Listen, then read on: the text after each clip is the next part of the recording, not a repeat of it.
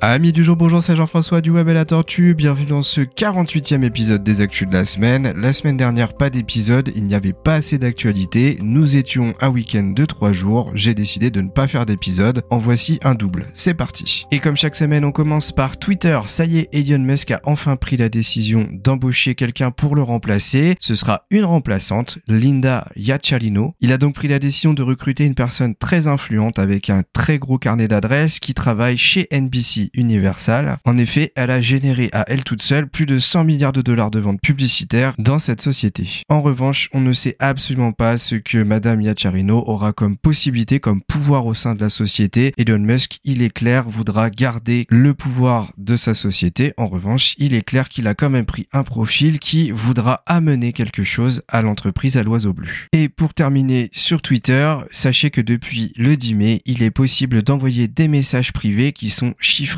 comme WhatsApp, comme Telegram, comme sur Facebook, comme sur plein d'applications en réalité. Twitter était l'une des dernières applications phares des réseaux sociaux à ne pas avoir implémenté cette fonctionnalité sur sa messagerie. Allez, on passe à TikTok. Je vous en parle déjà depuis plusieurs mois. L'application est menacée d'interdiction dans plusieurs pays, notamment aux États-Unis et en Europe. Pour essayer de sauver l'application de l'interdiction, un homme avait été recruté, Eric Hahn. Cependant, il a décidé déjà de quitter l'entreprise. Il avait été nommé pour être précis en décembre 2022. Pour le moment, personne ne sait pourquoi il a décidé de quitter le réseau social. D'après une enquête de Forbes qui se déroule depuis 2017, il se pourrait que BitDance lancé un programme visant à masquer certains mots qui iraient à l'encontre du gouvernement chinois. Ce programme s'appellerait Sensitive Words. Il aurait pour but de supprimer toute discussion sur le gouvernement chinois, le commerce entre la Chine et les États-Unis, Donald Trump, les Ouïghours et ainsi de suite. Il y a plein d'autres choses. Du coup, bah, le programme est littéralement accusé d'être un cheval de Troie du Parti communiste chinois. Il tente depuis des mois de montrer patte blanche sans succès. On revient à Eric Han qui en plus est déjà partie, tout cela n'est vraiment pas bon signe. Si on parle un petit peu de fonctionnalité, il se pourrait que d'ici quelques mois, vous puissiez faire des TikTok au format texte. En effet, d'après une capture d'écran prise par Jonah Manzano, l'un des influenceurs réseaux sociaux, on voit bien la possibilité au moment de créer un TikTok de zéro de sélectionner le format texte. Dans la suite de sa démonstration, on peut constater qu'il est possible de sélectionner un fond de couleur et d'appliquer des textes avec des polices de caractères personnalisées, pas de vidéo, pas de photo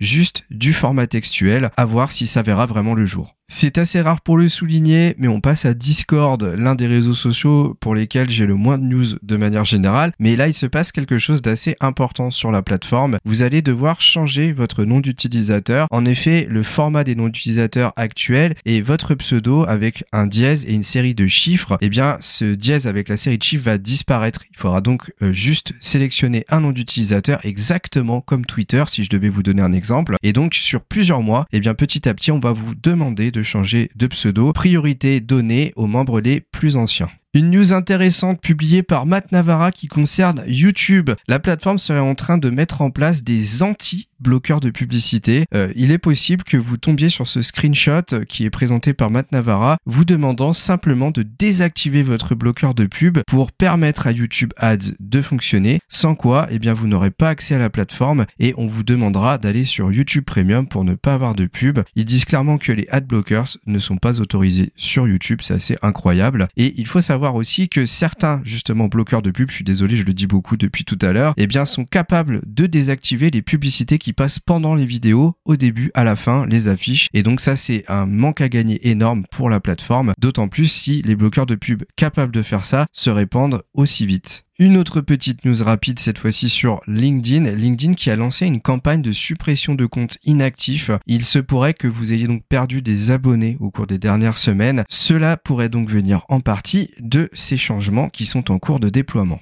On passe au groupe Meta avec Facebook qui va mettre en place un programme de monétisation pour les reels, mais attention sur Facebook uniquement pour le moment. C'est assez incroyable ce qui se passe parce que à la base les reels c'est quand même Instagram et finalement bah, on dirait que Facebook est plus en train de miser sur les reels côté Facebook en ce moment, hein, je parle bien, que sur Instagram. Euh, on verra si ça va suivre comme ça. En tout cas, le programme est en train d'être mis en place. Il sera simplement lié à un nombre de vues, c'est-à-dire que si vous faites partie du programme, eh bien plus vous ferez de vues, plus vous serez rémunéré, un petit peu comme sur YouTube. Pour le moment, seul Facebook peut inviter des personnes à faire partie du programme puisque c'est en cours de test. Sachez que si le modèle convient, il sera déployé ensuite sur Instagram. Côté Instagram, We Are Social et Meltwater se sont associés pour faire une étude récente qui montre que le réseau social serait le préféré pour les 16-24 ans. Ensuite, plusieurs fonctionnalités sont soit en cours de déploiement, soit devraient arriver prochainement. Ce sont des influenceurs réseaux sociaux qui les ont publiés. En premier, on voit Matt Navarra qui partage un nouveau bouton qui permettrait plus facilement de passer d'une story à une autre. Hein. Vous le savez, si vous voulez passer plus rapidement d'une story à une autre, il faut faire un double tap sur votre écran. Et bien, avec ce nouveau bouton qui serait en bas à droite, vous pourriez juste appuyer dessus et passer à la story suivante. Un autre bouton, cette fois-ci partagé par Radu Onsescu, désolé si je prononce mal le pseudonyme de cette personne sur Twitter, on peut constater un bouton ajouter à la story. Alors on n'a pas plus de détails que ça quant à la fonctionnalité précise, mais si je comprends bien, ça permettrait d'ajouter plus facilement des contenus à votre story. Et enfin un autre bouton de Ahmed Ganem qui montre la possibilité d'ajouter des rappels sur vos reels. Alors pareil, on a juste une capture d'écran et on n'a pas de commentaires qui explique précisément à quoi servira ce bouton. Visiblement, on pourra en tout cas faire des sortes de rappels. En tout cas, ça ressemble à un calendrier comme si ça pouvait permettre de planifier à l'avance des reels, ce qu'on peut déjà faire actuellement. Donc j'avoue que cette fonctionnalité, je sais pas trop à quoi elle servira. Alors ma théorie, hein, c'est vraiment ma théorie, c'est que si le reel concerne un événement, peut-être que vous pourriez rajouter un bouton rappel, ce qui ferait que les personnes qui voient votre reel pourraient activer ce rappel pour que par exemple quelques jours avant l'événement qui aura lieu, eh bien euh, une alerte, une notification apparaissent sur leur téléphone pour leur rappeler que la date arrive bientôt.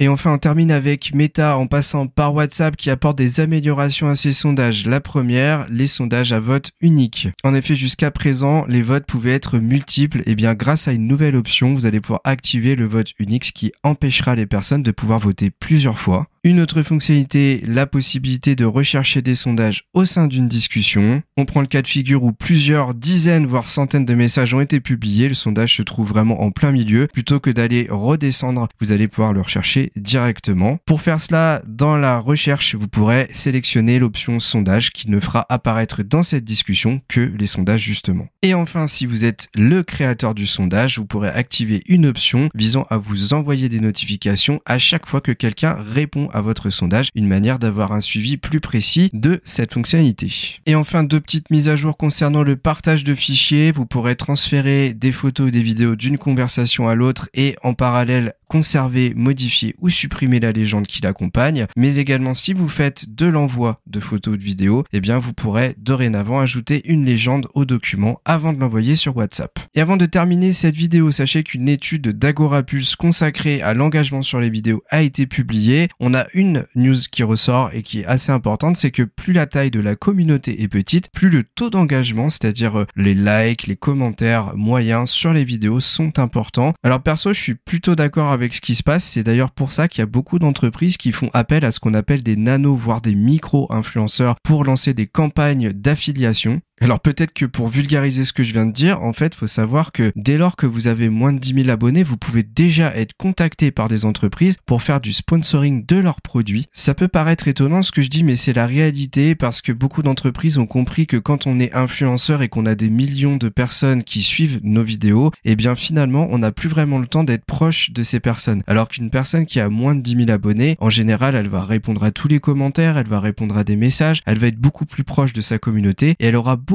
plus d'impact qu'une personne qui, elle, a des millions de personnes qui la suivent. C'est pour cela qu'il ne faut pas avoir de complexe d'infériorité, je dirais, quand on se lance sur les réseaux sociaux vidéo, TikTok, YouTube, et puis bah, les reels avec Instagram. On oublierait presque les shorts de YouTube aussi, parce que dès que vous avez, je dirais, peut-être 1000 abonnés, vous êtes susceptible d'être déjà contacté par des entreprises pour faire de l'affiliation de produits. Si cette étude au complet vous intéresse, dites-le moi en commentaire de ce podcast sur YouTube et je vous transférerai le lien. Attention, pour obtenir cet e-book, il faut remplir un formulaire. Voilà, on arrive à la fin de ce double épisode. J'espère que ça vous a plu. Comme je disais juste avant pour l'étude Agora Pulse, n'hésitez pas à commenter ce podcast sur YouTube, à vous abonner si c'est possible sur la plateforme d'écoute à partir de laquelle vous écoutez ce podcast et n'hésitez pas si possible également à mettre 5 étoiles pour aider notre chaîne à se développer et à se rendre davantage visible. Merci à vous de votre écoute et à très vite pour un nouveau podcast du Web et la Tortue.